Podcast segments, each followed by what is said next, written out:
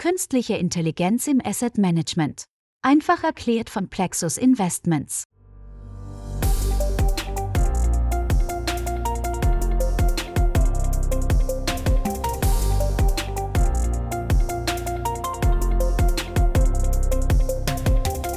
Herzlich willkommen bei der Podcast-Serie Künstliche Intelligenz im Asset Management einfach erklärt. Liebe Hörerinnen und Hörer, Sie hören die 21. Folge, also die Folge U dieser von A bis Z-Serie. Das U steht hier für unstrukturierte Daten. Natürlich sprechen wir auch ab und zu über das Gegenstück, über strukturierte Daten. Das ergibt sich ja wie automatisch. Vorgestellt hatten wir Ihnen unstrukturierte und strukturierte Daten, das muss man deutlich sprechen, damit es gut verstanden wird, also unstrukturierte und strukturierte Daten schon einmal in der zweiten Folge der Folge B, für die der Kernbegriff Big Data hieß. Heute steigen wir tiefer in die Welt, insbesondere der unstrukturierten Daten ein. Ja, und darauf freue ich mich schon. Initiator dieser Podcast-Serie ist der Vermögensverwalter Plexus Investments, der sich auch außerhalb dieses Wissensformats intensiv mit KI im Asset Management befasst und unterstützt wird Plexus für dieses Podcast-Format von Universal Investment. Vielen Dank einmal mehr an Universal Investment.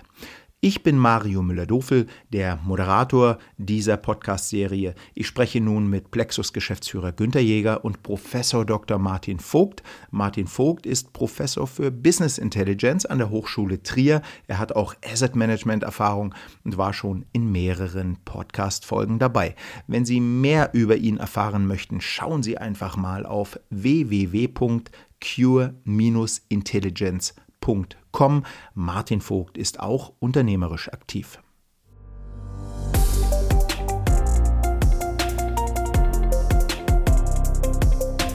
Lieber Herr Professor Vogt, lieber Günter Jäger, Sie sind wieder in Trier und in Liechtenstein an Ihren Mikrofonen. Hallo und schön, dass Sie wieder im Podcast sind. Ja, hallo vom heute sonnigen Liechtenstein. Hallo, vielen Dank für die Einladung. Herr Professor Vogt, legen wir gleich mit Ihnen los. Wir haben unstrukturierte und strukturierte Daten bereits in Folge B, Big Data, angerissen. Heute widmen wir diesen Datenarten eine eigene Folge. Können Sie zum Start äh, bitte einmal kurz erklären, was unstrukturierte und strukturierte Daten sind, einfach um eine gute Grundlage für dieses Gespräch zu geben? Na klar, sehr gerne. Strukturierte Daten sind bereits organisiert oder eben wie der Name sagt, strukturiert. Das beste Beispiel ist wahrscheinlich Excel. Jeder kennt Excel, dort liegen die Daten als Tabellen vor mit einer Überschrift und dann plus Inhalt. Wenn man das Ganze erweitert, dann sind das relationale Datenbanken, also zum Beispiel verknüpfte Tabellen, die miteinander verbunden sind. Mhm. Ja, und jetzt die unstrukturierten. In unstrukturierten Daten sind die Inhalte nicht so leicht zu ersehen. Nehmen wir zum Beispiel einmal Bilder. Wenn ich ein Bild habe, ist die Frage, wie viele Personen sind da drauf, wie alt sind die, was tun diese Personen. Das liegt dort noch nicht vor. Andere Beispiele sind Texte in E-Mails, Social Media Posts, Präsentationen, Chats oder ähnlichen. Ja. Herr Jäger, was fangen denn Asset Manager mit unstrukturierten Daten an? Nun, zunächst kann man sagen, und das habe ich vermutlich schon in der einen oder anderen Folge bereits erwähnt, arbeiten wir im Asset Management in einem informationsverarbeitenden Gewerbe. Mhm. Das heißt, Informationen sind also etwas sehr, sehr Zentrales für uns. Und diese Informationen liegen eben nicht immer nur in strukturierter Form vor. Gerade durch die Digitalisierung stehen immer mehr Informationen in digitaler Form zur Verfügung. Das sind eben oft unstrukturierte Daten. Um Anlageentscheidungen zu treffen, verbringen wir alle einen Großteil unserer Zeit damit, E-Mails zu lesen oder irgendwelche Analysen, Geschäftsberichte, Pressemitteilungen mhm. oder in letzter Zeit vielleicht auch vermehrt Kommentare in sozialen Medien. Ja. Mhm. Bei all den genannten Beispielen sprechen wir von Textdaten. Nun sind Textdaten wichtig, aber es gibt auch andere Formen von Daten. Ich denke da zum Beispiel an Bild- und Videodaten. Das können dann zum Beispiel Satellitenbilder sein, die Autos auf Supermarktparkplätzen oder fertiggestellte Autos auf Parkplätzen von Autoherstellern oder auch landwirtschaftliche Flächen zeigen oder es können auch Aufnahmen von Drohnen sein. Mhm. Es gibt auch Audio- und Sprachdaten, oder? Spielen die auch eine Rolle? Absolut. Und mhm. es ist teilweise schon, schon fast beängstigend, was man mit diesen Daten alles machen kann. In diesem Zusammenhang hat Dr. Sasan Mansouri, einer der beiden Förderpreisgewinner vom letzten Jahr, mhm. zusammen mit weiteren Co-Autoren einen interessanten Aufsatz geschrieben. Und zwar wurden dort Antworten von Managern von Unternehmen auf Investoren und Analystenfragen bei sogenannten Earnings Calls, die typischerweise quartalsweise stattfinden, analysiert. Im Wesentlichen ging es darum zu untersuchen, ob die Art und Weise, wie Fragen beantwortet werden, eine Auswirkung auf die Finanzmärkte hat oder nicht. Mhm, und mhm. dabei wurde etwas Interessantes entdeckt bzw. belegt. Und zwar können ausweichende Antworten von Managern, also immer, wenn man sich ein bisschen herumdruckst, eine Frage zu beantworten oder so um, um, um den heißen Brei spricht, das kann zu Anlegerverunsicherung führen und letztlich als Konsequenz zu relativ schlechten Wertentwicklungen der Aktien eigener Unternehmen fürs nächste Quartal. Ja, ja, das kann ich mir vorstellen, denn Rumeiern ist nicht gerade ja, überzeugend. Ne? Also kann ich mir schon denken, dass das vielleicht den einen oder anderen Zweifel auch am Unternehmen dann hervorruft. Ja, sehr interessant. Kurz noch eine Ergänzung von mir. Günter Jäger erwähnte gerade einen Förderpreis und einen Förderpreisgewinner namens Sasan Mansuri. Ich möchte kurz sagen, was es mit dem Preis und Sasan Mansuri auf sich hat. Plexus veranstaltet seit 2021 die Konferenz Artificial Intelligence in the Financial Sector.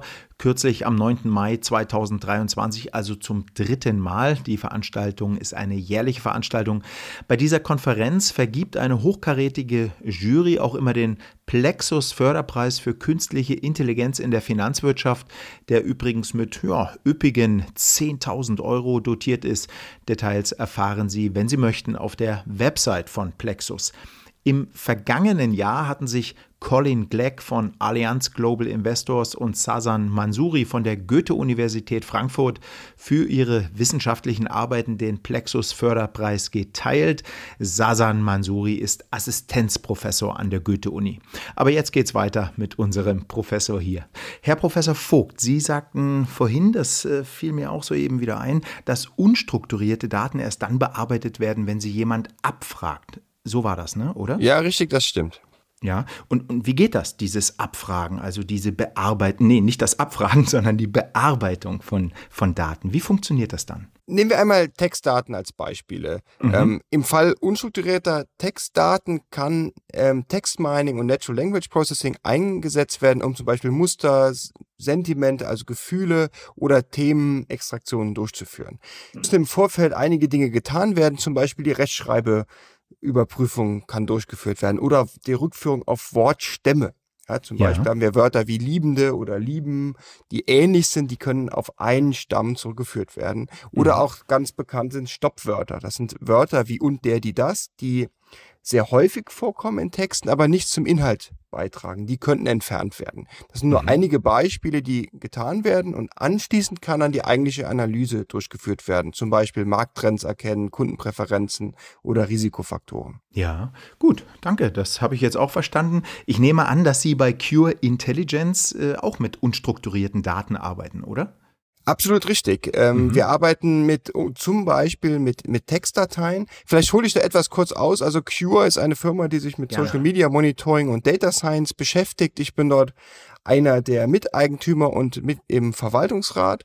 Mhm. Und ein schönes Beispiel ist das Lieferketten-Sorgfaltsgesetz. Dort wird im Wesentlichen das komplette Internet durchsucht, um herauszufinden, ob Lieferanten etwas mit ja, zum Beispiel Umweltschutzverstößen oder Kinderarbeit zu tun haben.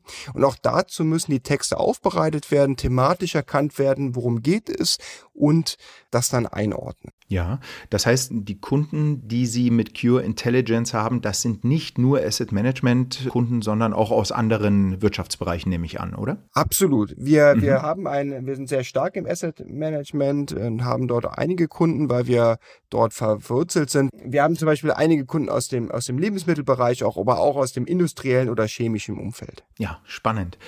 Herr Jäger, wieder zu Ihnen. In Folge B, als wir über Big Data gesprochen haben, hatten wir ja auch über alternative Daten gesprochen. Also ist damit dasselbe gemeint, was mit dem Begriff unstrukturierte Daten gemeint ist? Nein, wenn, wenn wir im Asset Management den Begriff alternative Daten benutzen, dann beziehen ja. wir uns auf Daten oder Informationen, die von traditionellen Datenquellen für Finanzanalysen oder Anlageentscheidungen abweichen. Mhm. Traditionelle oder klassische Daten wären dann zum Beispiel Kurse von Aktien oder auch Volumendaten. Mhm. Alternative Daten liegen zwar oft in unstrukturierter Form vor, aber das muss nicht sein. Es gibt auch alternative Daten in strukturierter Form. Ja, ja, vielleicht können wir die strukturierten jetzt hier auch mal äh, ein bisschen auffangen. Was, was sind solche strukturierten Daten zum Beispiel? Ein typisches Beispiel, das sehr oft verwendet wird, sind Transaktionsdaten von Kreditkarten. Ja. Und diese Daten sind deshalb so interessant, weil sie Informationen zum Beispiel über Kaufgewohnheiten, Kundentreue oder Konsumtrends liefern können. Mhm. Ein anderes Beispiel, das vielleicht weniger offensichtlich oder bekannt ist, wäre Google Trends. Mhm. Mhm. Und zwar zeigt Ihnen der Dienst von Google, wie oft ein bestimmter Suchbegriff relativ zum gesamten Suchvolumen gesucht wurde. Und das können Sie sich dann über einen bestimmten Zeitraum, den Sie frei wählen können, hinweg anzeigen lassen. Und so können Sie zum Beispiel daraus schließen, ob das Interesse an einem bestimmten Suchbegriff oder ein bestimmtes Thema im Laufe der Zeit zugenommen oder abgenommen hat. Und für uns in der Finanzbranche können diese Informationen dann eben verwendet werden, um zum Beispiel das Verbraucherinteresse an bestimmten Produkten oder an mhm. bestimmten Dienstleistungen zu messen, um Trends frühzeitig zu erkennen oder um das Interesse an bestimmten Aktien oder Anlageklassen zu beurteilen. Ja, ja. Ähm, kommen wir wieder zurück zu den unstrukturierten Daten, Herr Jäger. Wer im Asset Management arbeitet eigentlich mit unstrukturierten Daten? Nun, ich würde hier erstmal unterscheiden, was mit Arbeiten gemeint ist. Also mhm. ob es um die Aufbereitung von diesen unstrukturierten Daten geht oder ob damit die Verwendung dieser aufbereiteten Daten gemeint ist. Und man kann sich, glaube ich, sehr gut vorstellen, dass speziell die Aufbereitung extreme Kosten verursacht und das auch sehr zeitintensiv sein kann. Und zudem brauchen sie dafür eine sehr spezielle Expertise. Es kann also durchaus sinnvoll sein, sich alternative Daten oder eben bereits aufbereitete, unstrukturierte Daten einzukaufen. Und in mhm. der Zwischenzeit gibt es eine Vielzahl von Unternehmen, die sich auf die Bereitstellung dieser Daten spezialisiert haben. Und diese Unternehmen decken dann vom Datenkauf über die Datenanalyse bis zur Einhaltung von Vorschriften und Compliance alles ab. Und gerade wenn es um die Einhaltung von, von geltenden Vorschriften oder um Best Practices geht, dann kann man sich vorstellen, auch das ist in unserer Branche sehr, sehr wichtig. Ja, äh, Sie geben ja den AI Outperformance Index heraus, der den Mehrwert von auf künstlicher Intelligenz basierenden Investmentstrategien transparent macht. Wie viele der in Ihrem Index vertretenen Strategien nutzen denn unstrukturierte Daten? Nun, das sind aktuell so knapp die Hälfte aller, aller Manager in, in unserem Index, die alternative Daten benutzen. Das mag jetzt auf den ersten Blick überraschen, dass es so wenig sind. Aber man darf nicht vergessen, dass viele alternative Daten erst seit einer kurzen Zeit verfügbar sind. Und speziell, mhm. wenn man nur eine kurze Historie hat, dann ist das manchmal schwierig, ein Modell zu trainieren oder zu testen. Und zudem, wie bereits erwähnt, ist das durchaus zeitkostenintensiv, die Daten aufzubereiten. Und es ist oft sehr unsicher, wie lange mir diese Daten dann wirklich einen Vorteil bringen. Denn mhm, mhm, leider gilt hier, je, je mehr meiner Mitbewerber dieselben Informationen benutzen, umso geringer wird mutmaßlich mein Mehrwert.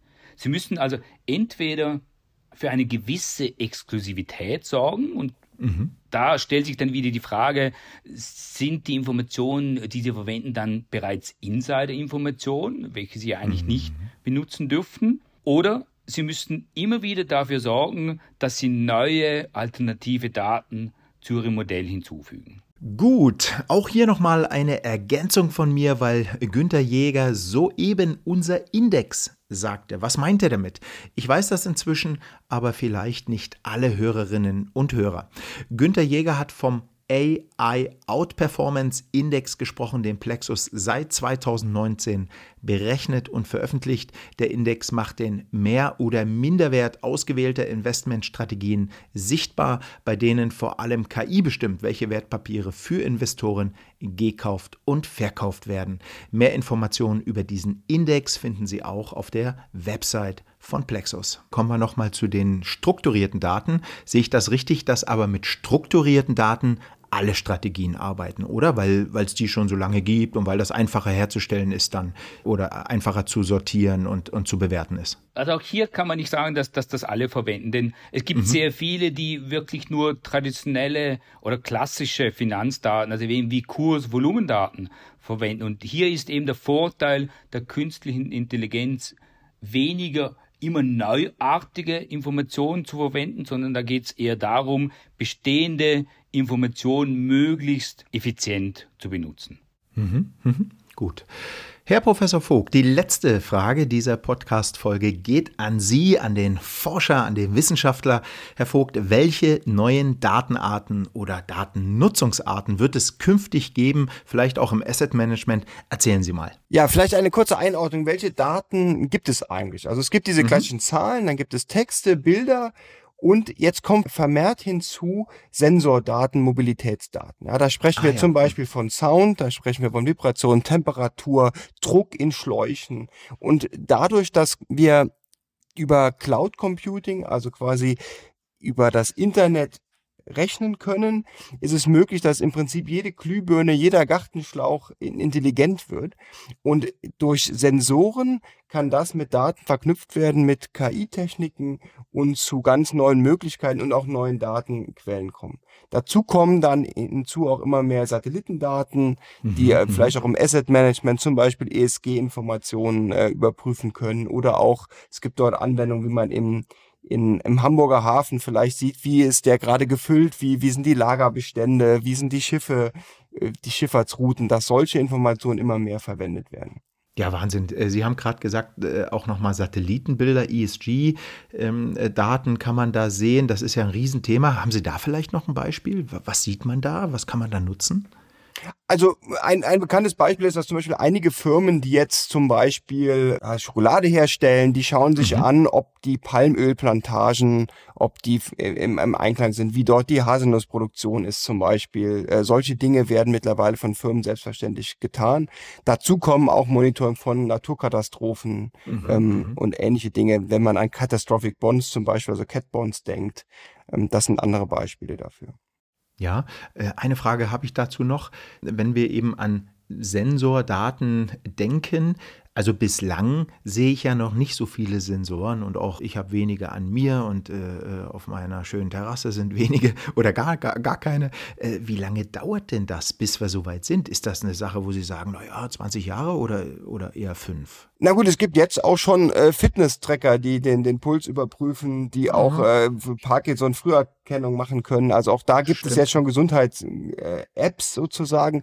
Dann muss man unterscheiden natürlich bei den Sensoren. Es gibt Sensoren für große, teure Maschinen, die einzelne mhm. sind, wo man das tut. Und auf der anderen Seite für für, sagen wir mal, für kleinere wie, wie Glühbirnen. Aber auch da gibt es, je nachdem, wenn Sie ein Smart Home haben, jetzt schon die Möglichkeit, dass dort äh, geschaut wird, ob die Fenster zu sind oder offen sind, ob die, dann auch automatisch mit dem Sonnenstand sind. Also diese Möglichkeiten, die gibt es jetzt schon.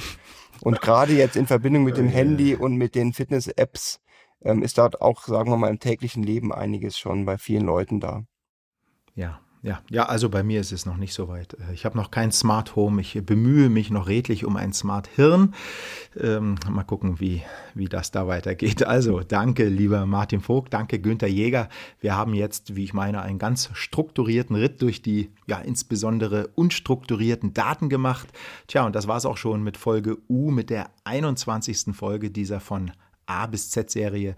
Klasse war's. Ganz äh, vielen Dank äh, an Sie beide. Ja, und bis zum nächsten Mal. Vielen Dank, bis zum nächsten Mal. Ja, vielen Dank auch von meiner Seite.